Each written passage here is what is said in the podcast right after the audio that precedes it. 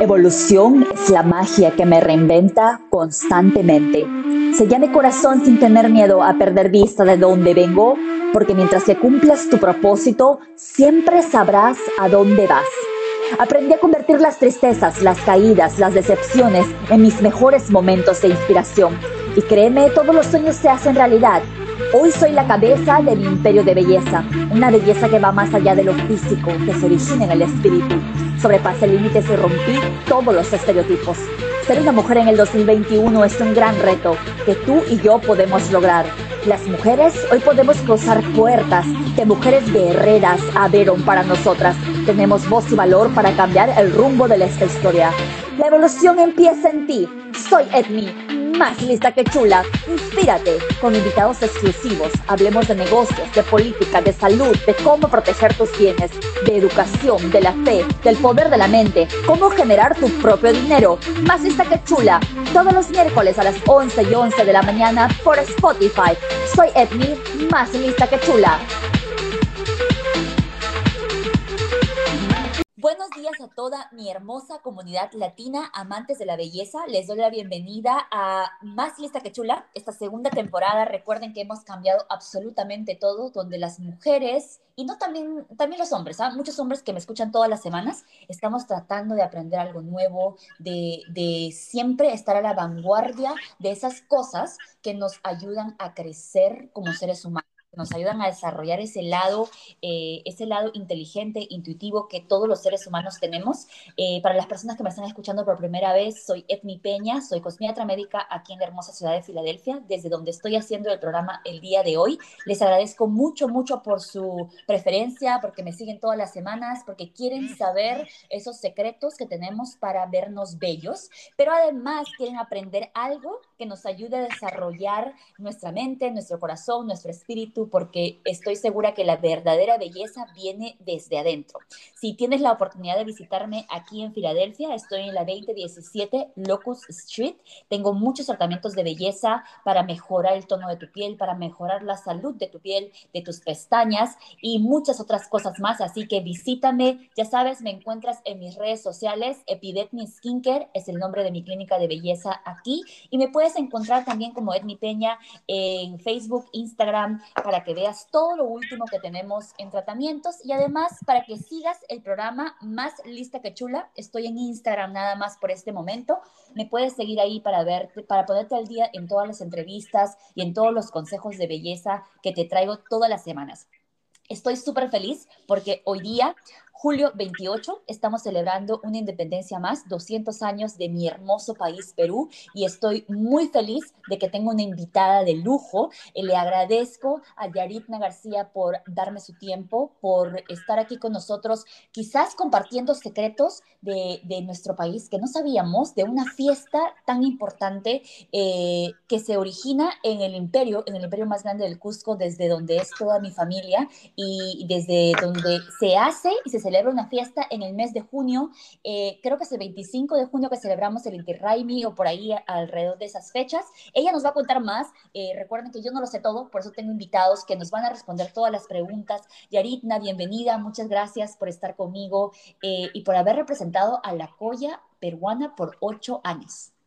Muchas gracias. Buenos días, Esmi. Es un gusto poder contigo, de verdad yo encantada de poder hablar, de compartir un poco lo que ha sido mi experiencia en estos años que he sido la coya en el Inti eh, Yaritna, dime algo. Son ocho años que has pasado por esta experiencia tan maravillosa, me imagino, que tiene que haber sido representando a la Coya, que muchas personas no le dan la importancia eh, de vida a la mujer en el momento del imperio inca. Pero si nosotros nos ponemos a pensar, solamente estaba el inca y después le seguía la Coya. Realmente era como una dictadura, ¿verdad? Si el inca no estaba, quien realmente se iba a quedar en el poder era la mujer, era la Coya.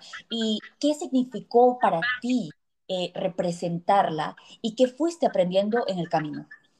Bueno, yo creo que en realidad tenemos que, hay muchas cosas que tenemos que aprender respecto a lo que ha sido el Tahuantín suyo.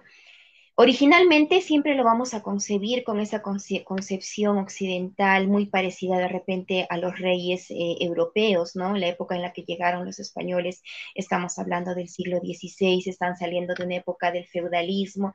Entonces ellos llegan con una concepción muy distinta a la nuestra, un pensamiento distinto en el cual ellos eh, son gobernados por reyes, ¿no? Reyes absolutistas, monárquicos, donde prima el, el patriarcado, el varón es el que tiene la la mujer no tiene un poder, digamos, de decisión ni de opinión.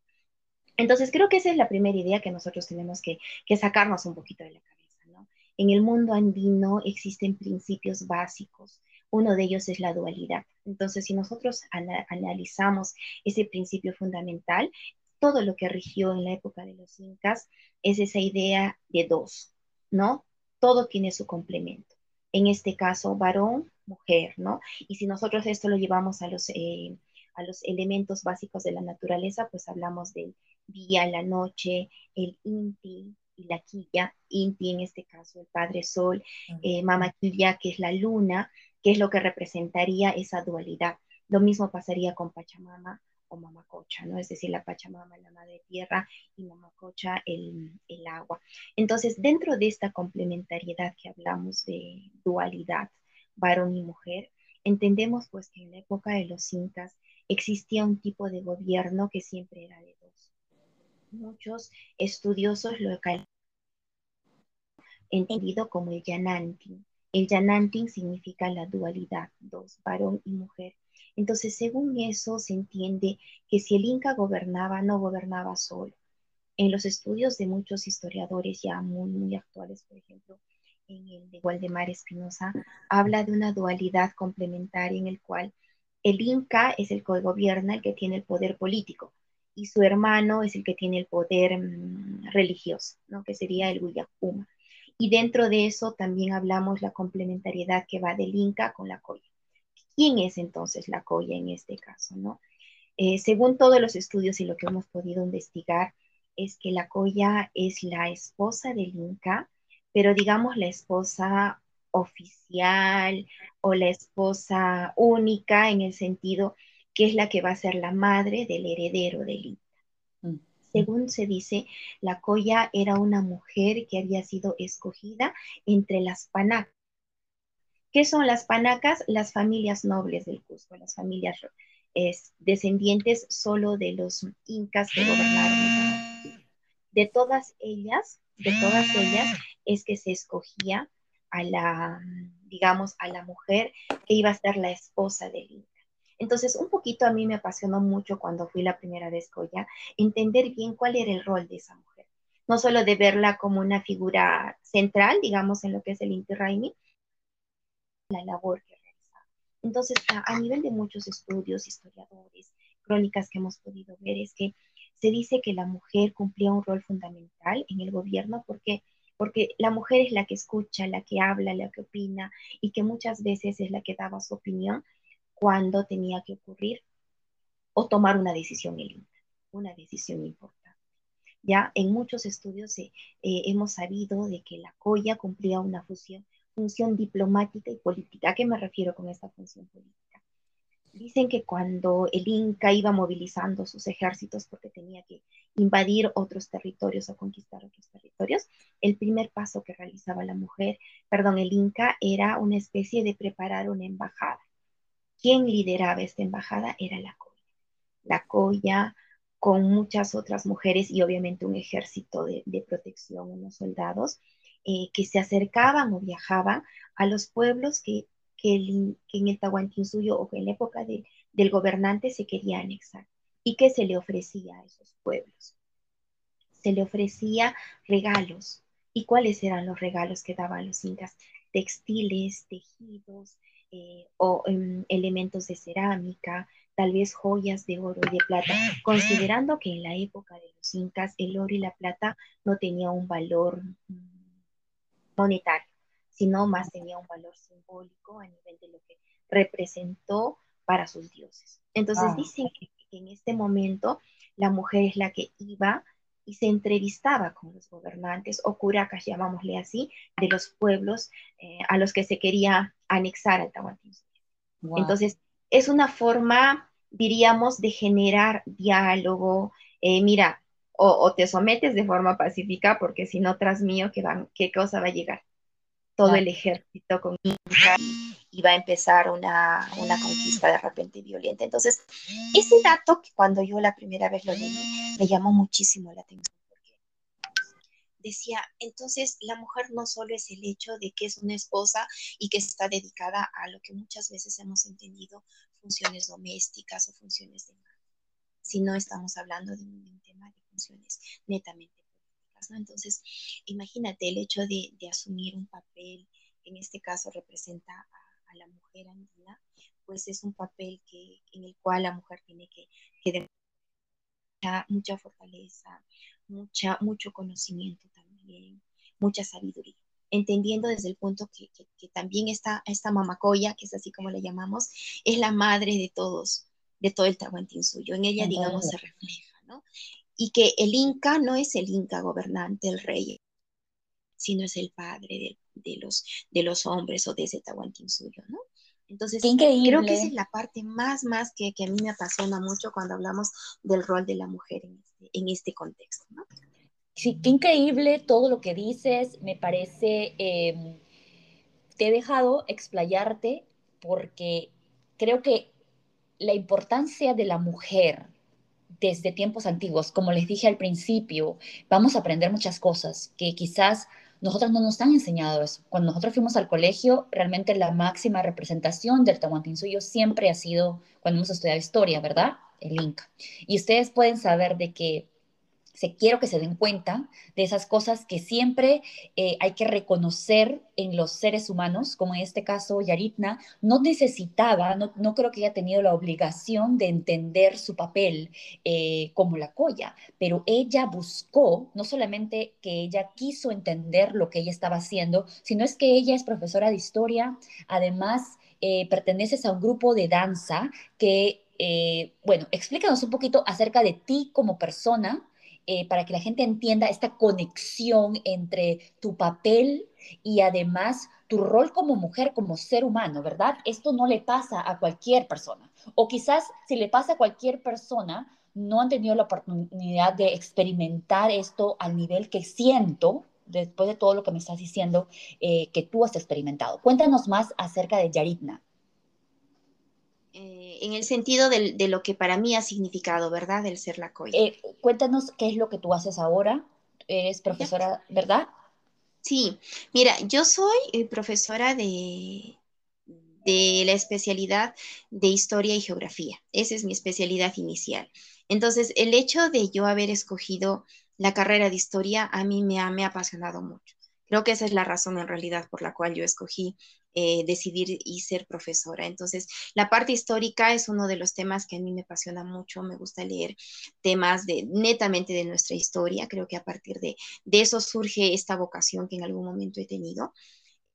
He estudiado ballet, ballet clásico, ballet andino también, cuando más o menos a los 10 años de edad empecé a estudiar ballet, pero eh, creo que esa es la lección de mi vida más grande que yo recibí porque la maestra que tuve, si bien empezábamos con el ballet clásico, que, que, muchas niñas de repente es una época en la que vamos aprendiendo, pero todo el ballet que hacíamos aquí en Cusco fue inspirado en nuestra cultura andina.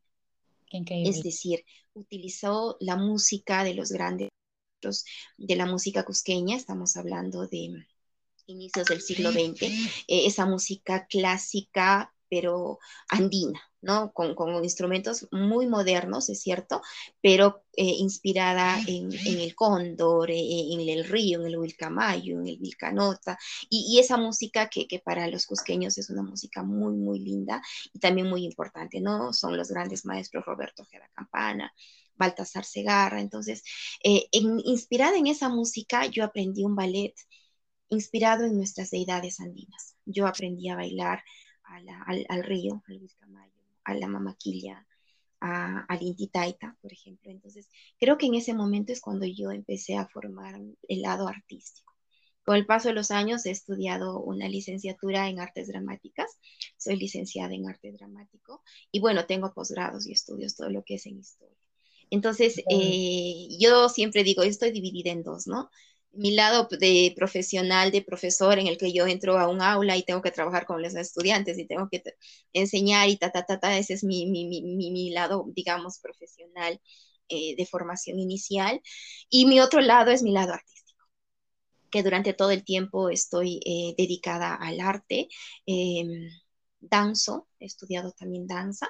Actualmente pertenezco a una asociación cultural en el Cusco con más de 40 años de trayectoria, que es Filigranas Peruanas, una asociación que se dedica, se dedica a lo que es cultivar la danza, el folclore, la música y la investigación eh, de nuestra cultura. Entonces, somos muchos artistas que le damos, digamos, como te digo, eh, el tiempo para poder seguir dedicándonos a hacer danza hacer teatro, a formar nuevas juventudes que, que, amen nuestra cultura, porque de eso se trata, ¿no? Nosotros somos seres pasajeros y tenemos que formar y debemos dejar ese cimiento para que nuestra cultura no se pierda en el tiempo y sigamos cultivando y haciendo pues que nuestros descendientes, nuestros hijos y nuestros nietos puedan conocer lo que es nuestra cultura. Yo creo que eh, con todo lo que nos has dicho, aparte de ser eh, una persona totalmente preparada en todo sentido para haber eh, interpretado a, a, nuestra mamacoya por tanto tiempo.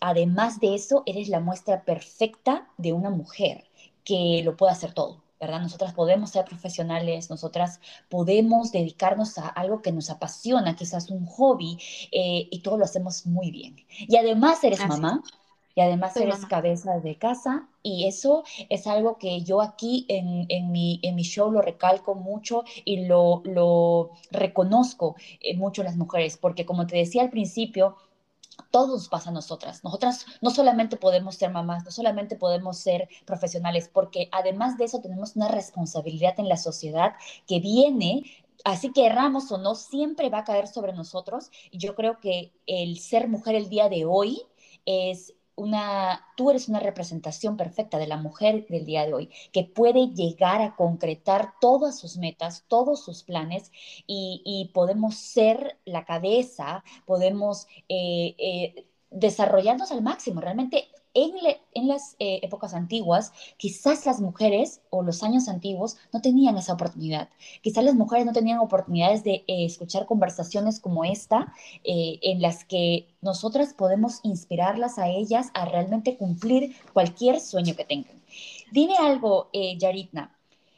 yo sé que para escoger Uh, estaba escuchando, te dije que estaba viendo el Inter este año y hay una ceremonia que ustedes, una ceremonia interna que ustedes realizan antes de poder salir a la celebración. Para todas las personas que eh, eh, por primera vez están escuchando acerca del Inti eh, en nuestro país, quiero que sepan que no es solamente una representación, no es lo que nosotros vemos en la televisión, hay mucho más detrás de eso, hay una, hay una devoción, realmente ellos sienten, cada persona siente lo que está haciendo, el rol que están participando. El Inca en algún momento le pide explicaciones al alcalde, al representante del Cusco, para él entender lo que está pasando y para poder invocar a nuestro Padre Sol, a nuestra Padre, a nuestra Madre la Luna, para que nos ayude en la de la nación, de, la ciudad. Quiero que, Yarita, nos, nos cuentes esto, lo que pasa detrás, eh, la parte espiritual de esta ceremonia.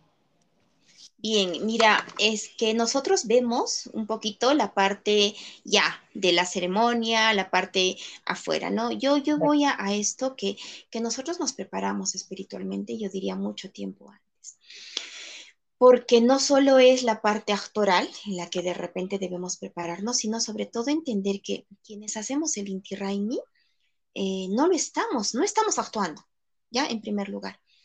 Podemos ser artistas actuando, estamos evocando una ceremonia ancestral.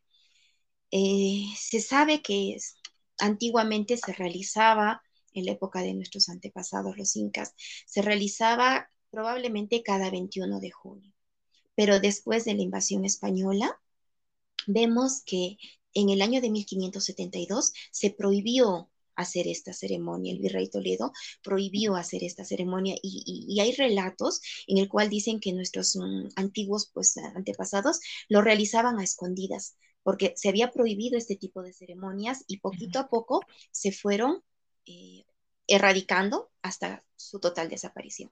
Recién en el año de 1944, aquí en el Cusco, digamos, un grupo de amantes del Cusco, de nuestra tierra, es que decidieron hacer esta, esta evocación. Y ahí es cuando surge ese movimiento, ese momento de renacer. ¿Qué estamos haciendo? Tal vez inicialmente solo fue un tema eh, de, evocar, recordar lo que antiguamente se vivió. Pero en el momento en que yo, por ejemplo, la primera vez que, que yo hice de Coya, aprendí tanto en el hecho de que tenemos que prepararnos espiritualmente. ¿Qué significa eso? Entender qué significa el Inti Raimi. El Inti Raimi es la fiesta al sol en el cual nuestros antepasados pensaban que el sol se iba a morir y entonces había que realizarle sacrificios, ofrendas, porque ese, el 21 de junio es el día del solsticio de invierno.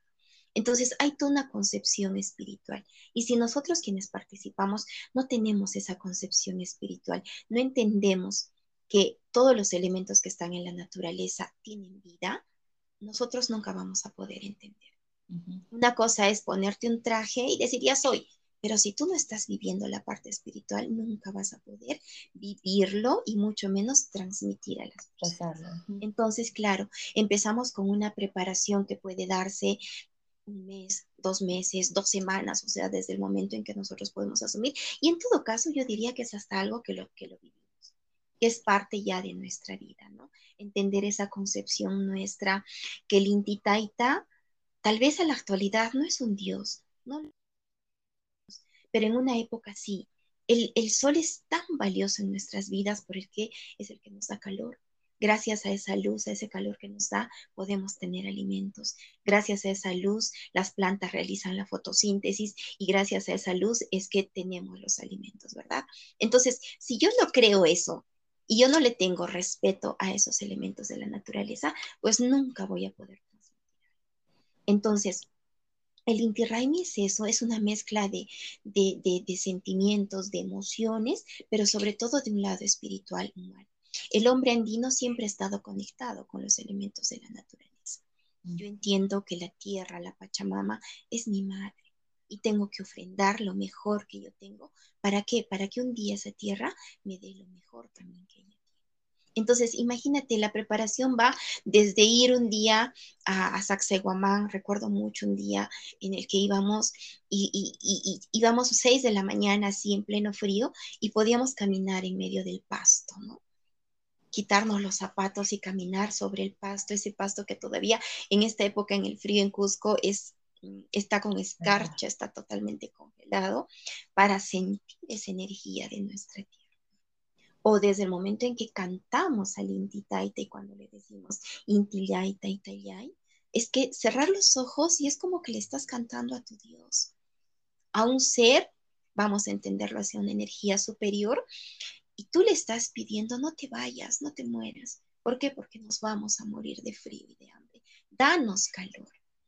Entonces, esas cosas tenemos que vivirlas y sentirlas. Y yo creo que esa preparación no es de hoy día, sino es una preparación que la tenemos que asumir durante mucho, mucho tiempo y concretarnos en que, en que esas, esas, esos elementos de la naturaleza para nosotros son los, son los nuestros apus. Y nuestros apus tienen vida y nos van a escuchar.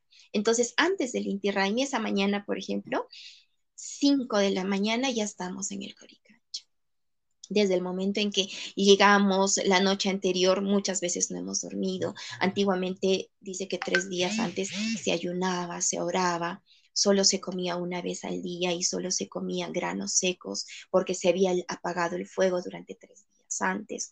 Y entonces, ¿qué hacemos?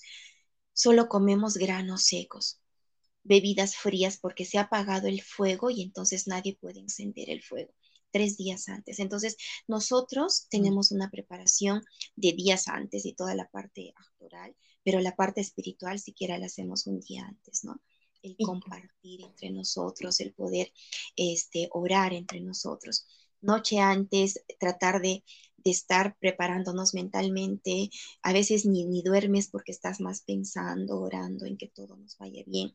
Cinco de la mañana empieza la ceremonia tienes que vestirte, arreglarte lo más rápido que tú puedas, ah. ponerte el, el, vestuario, el traje, pero desde un momento tú asumes un personaje. Y en el momento en que, por ejemplo, te pones este traje y asumes ciertos elementos que son representativos, dejo de ser Yaritna, dejo de ser, no sé, el Inca y asumes un, un rol. Y ese rol lo tienes que manifestar desde el fondo de tu corazón, porque solo así la gente lo va, lo va a vivenciar. Entonces, 5 de la mañana estamos preparándonos, más o menos 6 de la mañana en que el sol empieza a aparecer, empezamos a cantar. Hay varios cantos a, al Inditaita eh, y, se va rezando. Los pacos o los sacerdotes andinos, que así les llamamos, encienden eh, palo santo, encienden inciensos, em, para que, para ir un poquito ambientando el, espacio en el que igual nos vamos a, concentrar para realizar todo este ritual.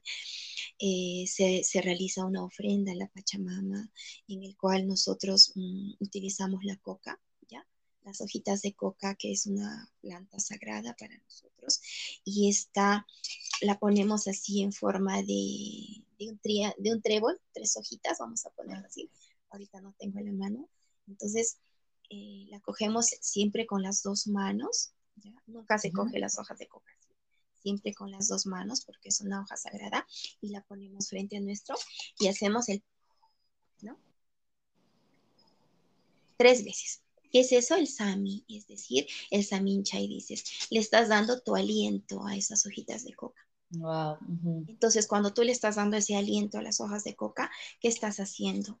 Que tu, que tu energía salga y esas hojitas se ponen una ofrenda y después los encargados, los, los altomisayos son los encargados de quemar y a nuestros ancestros, que, que esa es la ofrenda que se les y claro, esa ofrenda tiene otras más, otros elementos más que hacen que, que digamos la tierra nos va a recibir y eso lo guardan, no lo queman en ese momento, ¿no? Lo, lo guardan porque en el momento del, del Inti Raimi es cuando recién se va a encender el fuego sagrado, que es eh, ese fuego nuevo, este fuego que significa el, el, fuego que nos va a dar calor, nos va a dar alimento y que según el, el ritual el momento en que se enciende se va a llevar recién a los cuatro suyos.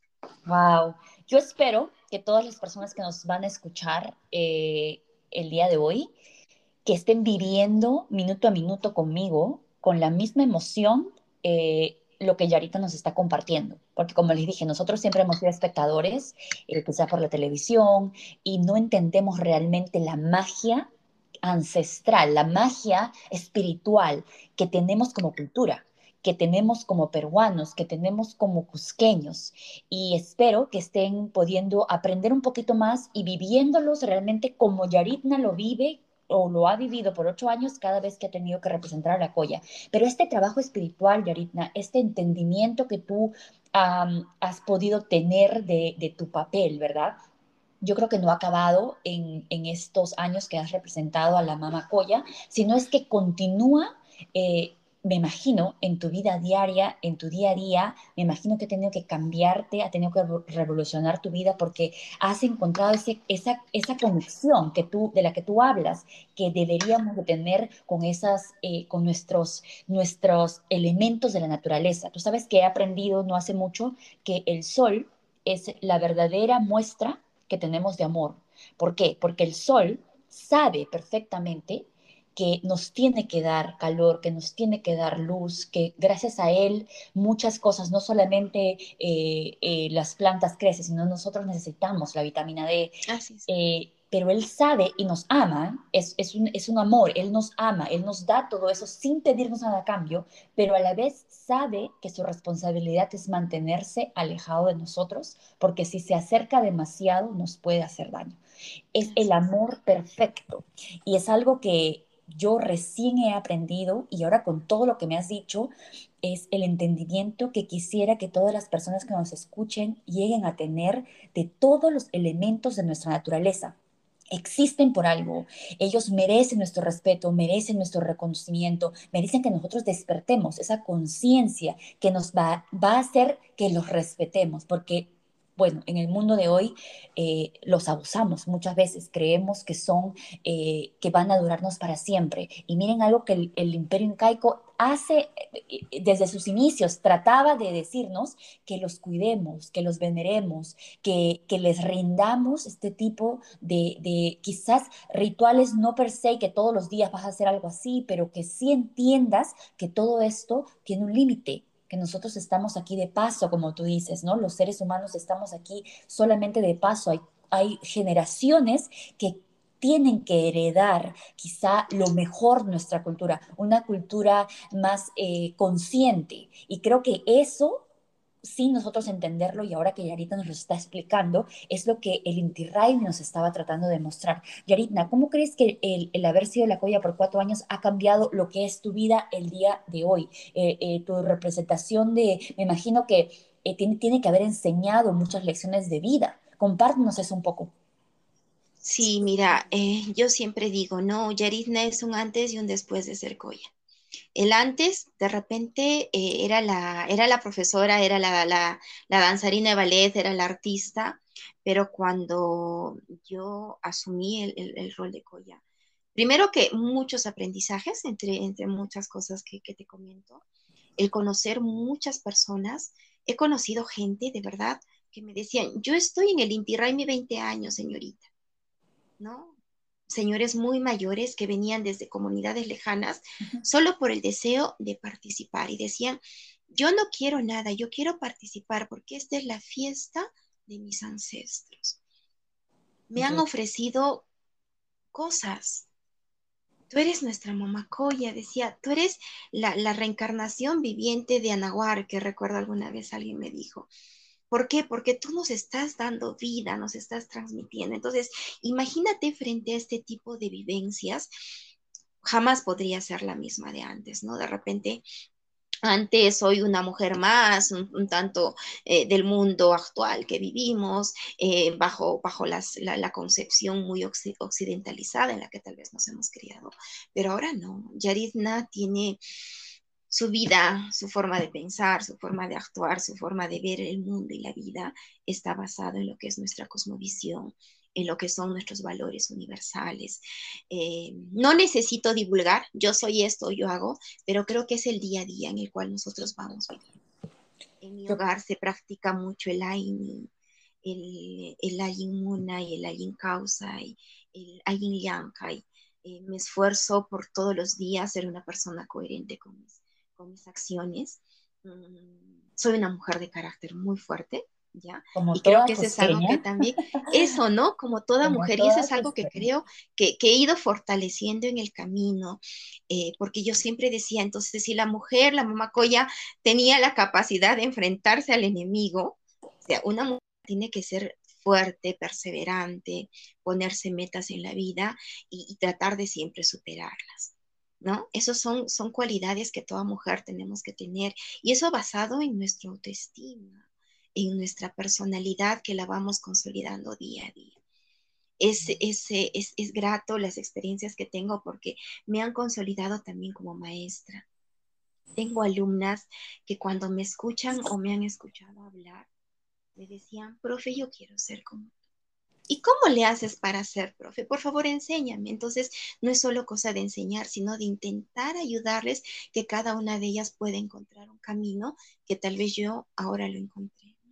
Yo creo que soy una mujer que, que sí, que vivencio todo lo que es nuestra, nuestra cultura ancestral, en verdad, hasta en mi casa. Em, hay, hay tradiciones que, que alguna vez las, las leía en libro, pero no las entendía. Por ejemplo, eh, yo cuando cojo un, vaso, una, copa de alguna bebida, inconscientemente, ¿ah? es ofrecérselo primero a nuestros ancestros, ¿no? o a nuestros apus, al, sol, a la, a la, mamá, a la mamaquilla o a la pachamama. Es algo que, que, por ejemplo, es parte nuestra la comida, el dar gracias a, nuestros dioses, vamos a decir, porque, porque estamos alimentándonos y porque lo tenemos. Y eso es algo que tan inconsciente te comento, que por ejemplo mi niña, mi hijita tiene tres años y sabe qué es la pachamama, qué es la mamaquilla, y ella cuando igual agarra un vasito, va y corriendo va al jardín y le echa un, poquito y me dice, es que es para la pachamama, mami Entonces, es algo que yo nunca se lo he enseñado. Ella lo ha visto. Y no hay mejor cosa que enseñar con el ejemplo. Entonces, yo ahora me, me, considero mujer 100% andina, 100% cosqueña, que vivencia nuestras, nuestras tradiciones, pero sobre todo nuestros valores ancestrales.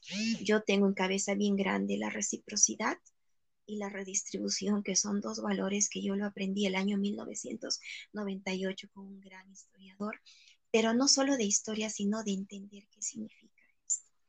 El dar, el dar, aunque sea un poquito, aunque sea esto chiquitito, porque en algún momento eso va a dar vueltas. Somos seres que en algún momento simplemente estamos hoy aquí y según nuestra concepción cíclica todo da vueltas. Y entonces cuando tú eres capaz de dar más, vas a recibir más cosas. No me refiero al, al tema material, sino netamente a ese tema espiritual. Yo soy otra mujer porque siempre digo, gracias a, a creo cambiar mi concepción de vida, siempre digo, hasta es el hecho de haber encontrado un esposo que es mi complemento, que, que tiene las mismas vivencias que yo tengo, que tiene los mismos pensamientos que yo tengo, que cree en su cultura y que la practica como yo. Y creo que hemos logrado hacer eso que nuestros antepasados le han dicho el Yananti. Y somos una, un complemento, no perfecto, no somos perfectos, pero sí que hemos logrado entender lo que es nuestra cultura y, defenderla desde todo punto de vista. Qué hermoso. La Yari de antes, 10 años atrás que, que fui la Coya o un poquito más de años, 12 años más o menos, a la mujer de ahora, pues hay, hay mucha y sabes que yo creo que las experiencias que todos los seres humanos tenemos nos invitan a muchas cosas. O hay personas que no han despertado la conciencia y van a experimentar cosas, como tú dices, ¿no? Hace muchos años cuando leías algo, no, no lo entendías como ahora. Y, y ese es la el despertar de esa conciencia que todos los seres humanos realmente tenemos, pero que a veces la tenemos dormida, ¿no? Por mucho tiempo. Entonces, me parece que en esa experiencia tan maravillosa que has tenido de ser la mamacoya, tú te has abierto a poder entender lo que te estaba pasando y a poder llegar a ser esa representación perfecta de la mujer andina que tú dices, ¿no? Con ese carácter tan fuerte, nosotras somos así, eh, pero también somos decididas, somos aguerridas y creo que una de las cosas que siento que has experimentado más es esa, esa mm, confianza en ti misma, porque todo eso que tú ahora sientes, ¿verdad? Lo has tenido ahí siempre, solamente que no eras capaz de reconocerlo quizás. Quizás el papel de la mamacoya te ha invitado, te ha empujado a que veas ese lado tuyo tan espiritual, eh, tan conectado con tu cultura, que es lo que ahora nosotros estamos viendo reflejados en tus palabras. Me pierdo en todas las cosas que dices, eh, en todas las cosas que ahora vives después de una experiencia tan maravillosa. Y estoy segura que así como yo me he perdido en todo lo que dices, viviéndolo a través de tus palabras, eh, yo también con esa conciencia que ahora tengo, porque yo, imagínate, yo vengo de una familia cusqueña donde me imagino que me han contado todo esto durante toda mi vida, pero quizás no le, no le tenía la apreciación que le tengo ahora. Eh, vivo a través de tus palabras, tu experiencia y entiendo por qué ahora tú te sientes una mujer diferente. No solamente eh, son tus experiencias, pero ahora el mundo nos está dando el chance a nosotras las mujeres de tener un papel totalmente diferente en la sociedad. Ya no somos eh, solamente esas personas que estaban dedicadas a ser madres, eh, que no tiene nada de malo, pero creo que en algún momento nos dijeron que eso era nuestra máxima expresión, ¿verdad? Que eso era lo que nosotras tendríamos que hacer y no saldríamos de eso, era nuestra única misión en el mundo. Creo que eh, vivir ahora en el 2021 nos ha demostrado que nosotras las mujeres tenemos eh, la capacidad, más allá de cualquier cosa, la capacidad de llegar a donde querramos llegar, de ser quien queremos ser, tenemos todas las cualidades aún más desarrolladas quizá de los hombres, de poder llegar a cargos tan importantes como en este caso tú, de haber representado a la Mamacoya por tantos años eh, en esta fiesta tan hermosa de nuestro, de nuestro Cusco. Como tú decías ahora, compartes esto con tantas personas, tus alumnos, tus alumnas que te ven y que te dicen, quisiera ser como tú. ¿Qué responsabilidad más grande? O sea, no solamente como la polla, no solamente como la polla, sino como mujer. ¿Qué le dirías a todas esas niñas cusqueñas que te van a escuchar en algún momento, que te ven, que te han visto por tantos años y que ven en ti la representación de esa mujer que ha llegado a, a recordarles a ellas que en algún momento todas las mujeres podemos llegar a tener la fuerza, eh, a tener el papel correcto eh, en, un, sistema tan importante como era el sistema eh, del Tahuantinsuyo. ¿Qué le dirías a todas esas mujeres, a todas esas alumnas que te dicen, quisiera ser como tú? Es, como dices, es una responsabilidad muy grande, ¿no? Lo primero es que yo siempre les voy a decir es quiéranse. Chicas, primero lo que tú tienes que aprender es a quererte, aceptarte y a valorarte como eres.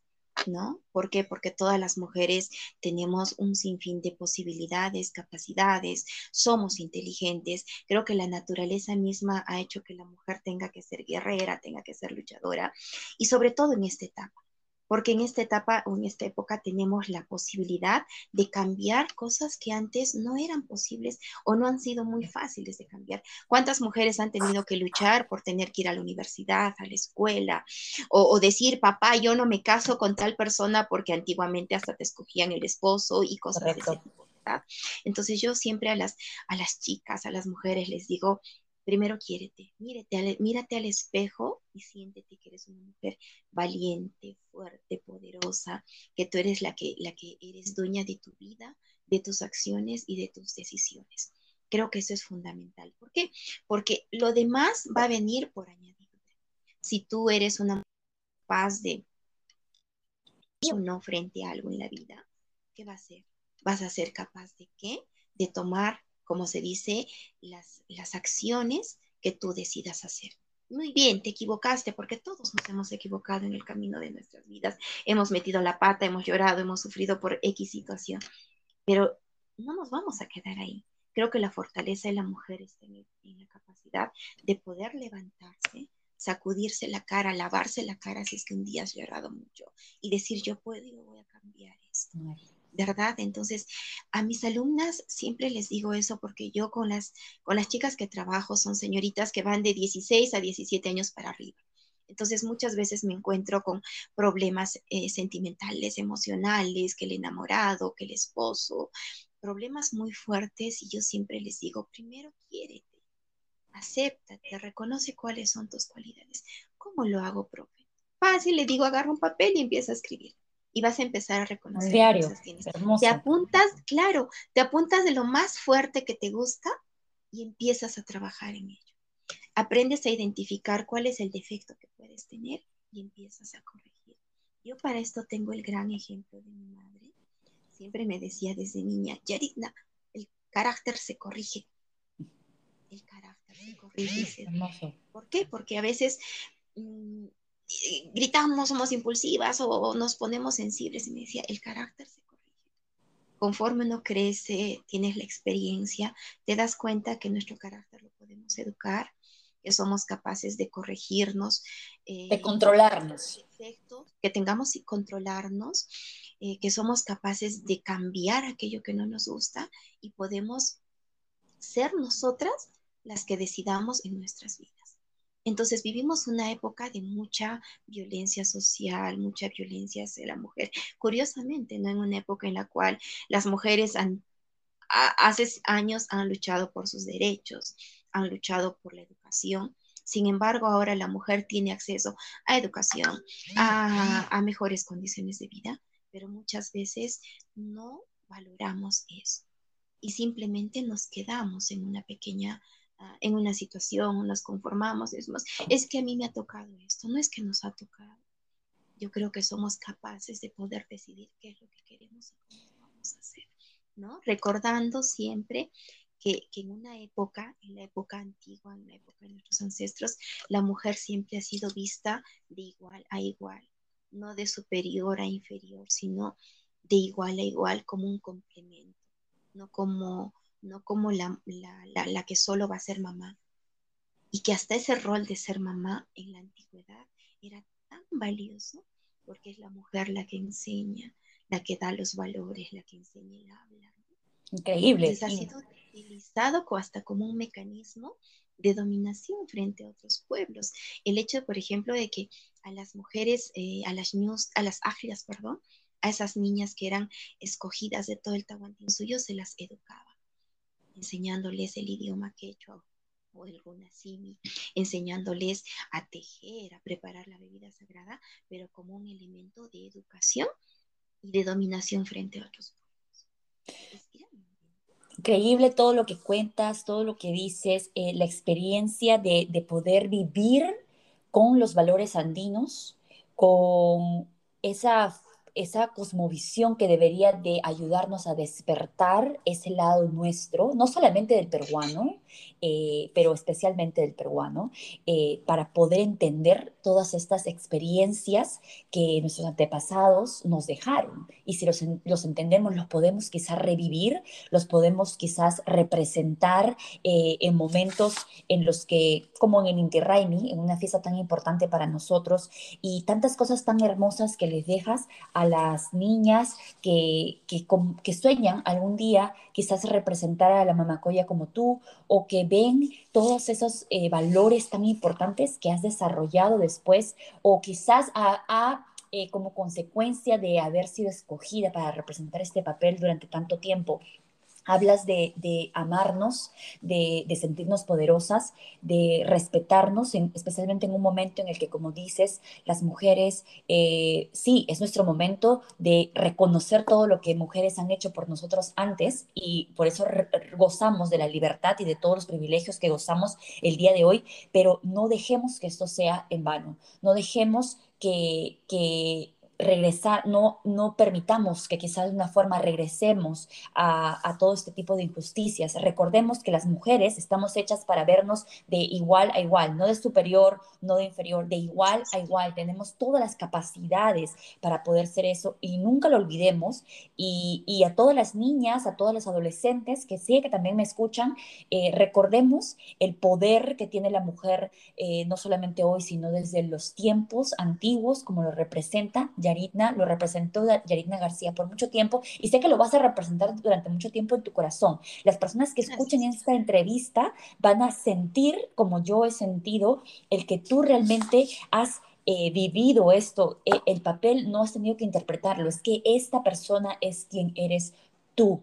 Eh, hablas también algo muy hermoso que con el tiempo uno aprende, ¿no? Como dices, el carácter. El carácter se controla. Todas estas cosas que las mujeres, como te decía al principio, todas las cosas que tenemos que pasar nosotras como mujeres, ¿no? Eh, la menopausia, eh, la adolescencia, todos esos cambios en nuestra vida que, que no son como los de los hombres, ¿verdad? Entonces, tenemos que pasar por tantos cambios que tenemos que reconocer. Cuando reconocemos, cuando nos educamos, como tú dices, cuando aprendemos cosas, cuando estamos dispuestos a entender lo que nos sucede, quizá podemos cambiarlo, quizá podemos controlarlo, recobramos el poder de poder hacer algo eh, para poder cambiar nuestra situación. No es que eh, nuestro Padre Solo, nuestra Madre Luna nos mandan una, un determinado destino y que nos vamos a dejar llevar y decir, ok, esta es la vida que tenemos que tener. Hay cosas que podemos corregir. Es tiempo de que no solamente escribamos en un papel nuestro potencial, sino es que aprendamos a mirarnos al espejo y reconocer nuestros errores. Es la única forma en la que vamos a mejorar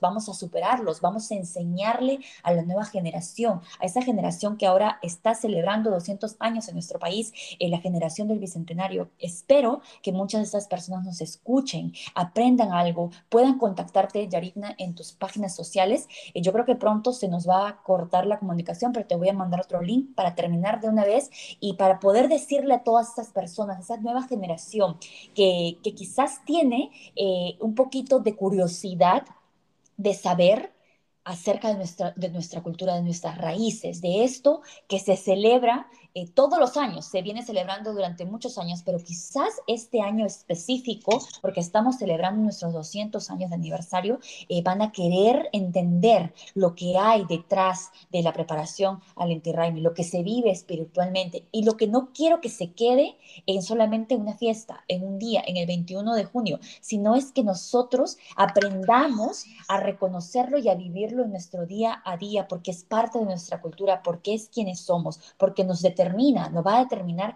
quiénes, a quiénes podemos, qué podemos enseñarle a las culturas futuras. Y Yaritna, yo creo que eh, ya para terminar, eh, quiero que cerremos esta entrevista con qué nos puedes decir a la nueva generación, qué le puedes decir al país en estos 200 años, qué crees, crees que el país está preparado para nosotras mujeres ser igual a igual o crees que a nuestro país le falta todavía mucho para entender. Yo creo que todavía tenemos mucho que aprender, mucho que trabajar y mucho que comprender si bien es cierto, son 200 años de declarada la independencia, ojo, declarada, no consolidada, eh, para este camino, para llegar a ese camino, han habido muchas mujeres que han dado sus vidas por, por ese sueño de libertad. Sin embargo, 200 años después, nos quedamos en que el país está inmerso en la falta de valores, en una crisis social muy fuerte, pero ¿quiénes somos los responsables? Somos nosotros mismos. ¿no? Nosotros mismos los, los peruanos, que de repente no nos ponemos bien las camisetas y no decimos, hay que trabajar por nuestra patria. ¿Qué tenemos que hacer por nuestra patria? Pues primero conocer nuestra historia, siempre lo voy a decir. Persona, ser humano que no conoce su historia está condenado a, repetir los errores del pasado, a dejarse llevar por falsas promesas, a dejarse engañar por, por, por, por líderes, mm, digamos, de arena, lo vamos a decir así, no, no líderes de piedra, sino de arena, esos que vienen y el viento se los lleva. Entonces nosotros somos quienes tenemos que estar día a día trabajando por eso. ¿Y cómo vamos a hacerlo? En el trabajo que nos toque hacer. Yo no necesito ser el, el, digamos, la máxima autoridad de mi país para demostrar y querer cambiar lo cambiamos con el día a día, con el trabajo que tengamos que hacer, el trabajo bien hecho, el salir adelante, el enseñar a nuestros hijos nuestros valores ancestrales. Yo estoy convencida, en verdad, y podemos hablar de esto, que, hay cosas de, de, nuestros ancestros que si los practicaríamos seríamos otra sociedad. El Munay, que significa ama bien. ¿Qué significa amar bien? Es decir, si tú amas, pues da lo mejor de ti. Ese es el verdadero amor sin esperar que te, que te den algo a cambio, ¿verdad? El Ayin ¿y qué significa? Trabaja bien, ¿no? Trabaja bien la labor que tú hagas, sea de agricultor, sea de ganadero, sea de empresario, sea de médico, profesor, abogado o lo que tú tengas que ser, pero que seas una persona coherente en tus acciones y hacerlo bien. ¿No? El Ayin Muna y el Ayin Yankai, el Ayin Yachay aprende bien y esas cosas o esos valores que lo tengamos que poner siempre en nuestra vida todos los días. Y todo esto se va a traducir en el, en el, en el buen vivir. ¿Qué significa eso? Que nosotros busquemos una vida de calidad para nuestros seres humanos, compartiendo lo mejor que podamos darles. Yo soy así, te doy lo mejor de mí, porque en algún momento también voy a recibir. Si nosotros pusiéramos en práctica no debe existir la delincuencia. Aunque utópicamente nos pueda parecer tan raro, dicen que en la época de los incas no existían delincuentes, porque a los delincuentes se les sancionaba y se les castigaba de la forma más terrible.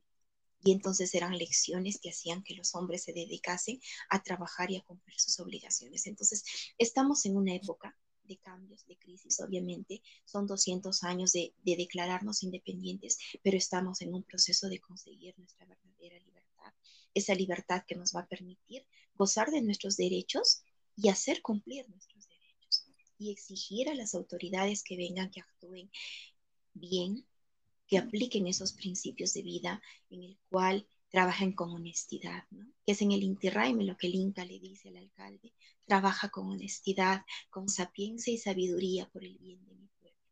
Y creo que eso es lo que nosotros tenemos que meternos en la cabecita, sin importar que tal o cual persona haga mal. Pero él no lo hace bien. Si, él no lo hace bien, hazlo tú bien. Porque no tienes que esperar que los otros lo hagan bien. Si, nosotros lo hacemos bien o hacemos las cosas y nos esforzamos por sí hacer las cosas, siempre vamos a tener mejores resultados. Y seguro estoy que vamos a tener una sociedad mucho mejor. Yo creo que es, es, es, muy hermoso lo que nos compartes eh, y es, es, de reconocer que nuestra cultura nos ha enseñado todos estos valores, eh, nos ha dejado estas enseñanzas y que se han perdido con el tiempo, ¿no? Nos pides que el cambio, en vez de reclamarlo, lo seamos nosotros mismos. Y yo creo que eso es la, con eso vamos a dejarles a esta vez a todas las personas que van a escuchar esta entrevista eh, con el que el cambio empieza en ti. Todo lo que queremos ver nosotros reflejados, no solamente en nuestro país, en nuestras autoridades, en nuestra comunidad, empieza en nosotros. Sé tú el cambio que quieres ver en el mundo pidamos que estos 200 años de aniversario de nuestro país, como dice Yaritna, de una independencia declarada, pero hay tantas cosas que tenemos que todavía no hemos conseguido como nación. Eh, no tenemos esa libertad total porque quizás seguimos reprimidos en esos pensamientos que no nos dejan avanzar como sociedad, que no nos dejan quizás ver y reconocer a la mujer. Seguimos, eh, seguimos eh, aprendiendo de noticias en las que ah, el abuso a la mujer es totalmente, eh, ah, está totalmente fuera de control. Perú es uno de los países en el que eh, quizás esto se ve más seguido, se ve más trágico. Entonces no tenemos una independencia, porque creo que eso, todo eso nos, nos, ha, nos ha detenido en el tiempo como seres humanos buscando eh, la libertad, ¿no? ¿Qué es la libertad? Nuestra libertad es esa cuando nosotros no solo nos respetamos a nosotros, sino es que respetamos a todos los seres vivos, incluyendo a los animales, incluyendo a, tantos animalitos en nuestro país que están en la calle sin que nadie los cuide. Eh, tantas cosas que se ven y que nosotros como nación esperemos que estos 200 años nos recuerden que tenemos valores ancestrales, que tenemos que recordar y que tratar de poner en práctica en, nuestra día, en nuestro día a día. Eh, Yaritna, gracias por todo lo que me has enseñado hoy. Espero que todas las personas que nos escuchen ah, disfruten de esta entrevista tanto como yo lo he hecho, aprendan de ti, te puedan contactar en tus redes sociales eh, para cualquier tipo de, consejo, que estoy segura que, tienes mucho más, mucho más que, que, enseñarnos. La entrevista sería pues infinita si es que vamos en todas las cosas que, que hermosas que has aprendido en el transcurso de tu vida como maestra, como bailarina, bailarina de ballet y como participante en el Interraimi por tantos años. Gracias, Yaritna. Cualquier cosa que quieras preguntarme ahora. Ay, sí, este, justo te comentaba algo. Eh, yo, mm, eh, producto de los Inti de tantos Inti he estado muy expuesta al sol, ¿no? Y es uno de los problemas que, que tengo, por ejemplo, son manchitas saliendo en la cara. Y yo siempre he dicho, bueno, dejémoslo así, pero con, conforme pasa eh, el tiempo, a veces te miras al espejo y aparece una manchita acá, otra manchita acá. Entonces, yo siempre he pensado que los mm, remedios naturales son lo único que nos va a ayudar. Eh, uso mucho la sábila, por ejemplo, pero no. Bueno, te cuento. Te cuento rapidito, que ya nos quedan pocos minutos en la, en, la, en la entrevista, pero te voy a decir rápido lo que es. Primero que Perú es uno de los países que tiene la mayor radiación en el mundo. Imagínate. Entonces, eh, el tipo de cuidado que tienes que tener en, Perú es, es un poco más intenso, un poco más, eh, de nuevo, ¿no? La conciencia de lo que está sucediendo. Quizás en el, en la, en el Interraimi no tenías tiempo de reaplicarte el protector solar, eh, pues estabas más concentrada en lo que realmente eh, la ceremonia es lo que significa, ¿no? Es normal, todos pasamos por, por algo así, ¿no? Entonces, lo primero que es es buscar una terapeuta, una cosmiatra que sepa y que entienda cómo trabajar con manchas te estaba preguntando qué es lo que te habían hecho y lo que te han hecho es solamente mandarte cremas para cosas que tú puedas hacer en la casa, pero yo creo que deberías de empezar con un peeling, un peeling químico, alguien que sepa llegar. Es que nosotros vemos las manchas, pero las manchas no se originan en la primera capa de la piel. Yo te conté que ahorita yo me acabo de hacer un peeling, por eso estoy un poco roja. Es un proceso, ¿verdad? Es un proceso. ¿Por qué? Porque hay que llegar a la capa de la piel donde la mancha se origina. Una vez que tú te has pelado, ¿ok? Que, te que se te ha salido capas de la piel, significa que ya podemos entrar a esa parte donde se originan las manchas. Entonces ahí vas a tener que utilizar una de esas cremas que te han recetado, ¿no? Eh, puede ser, la hidroquinona es es fuerte, entonces tienes que ser siempre supervisada por una doctora. No, no es que siempre tengas que utilizarla. Te cuento que ahora hay muchos, muchos productos. Estos son ingredientes como ahora hablábamos de, de nuestros antepasados. Hay cosas que en los antiguos tiempos se usaban y eran muy efectivas, pero ahora todo ha evolucionado tanto que en el mundo de la belleza ya no necesitas ingredientes tan tóxicos, tan fuertes para resultados increíbles. ¿ok? La exfoliación, la exfoliación puede ser muy simple. Yo siempre recomiendo, obviamente me encantaría que te trates con una profesional para que ellos te den productos profesionales, pero en la casa hay cosas que podemos hacer, ¿me entiendes? Puedes utilizar el, polvo de hornear, eh, con un poquito de agua, eso te va a ayudar, va a crear como una pasta. Esas gran, esos granitos te los vas a pasar en el rostro. intenta tres veces por semana, ¿ok? Y después te pones tu protector solar. Intenta tres veces por semana. Vamos a decir que quizás tu piel está muy gruesa, has acumulado mucha piel muerta, que nunca te has cuidado. Entonces quizás necesitas cinco veces por semana en un principio. Y después, yo creo que lo normal para cualquier persona es tres veces por semana. Remover las capas, ¿ok?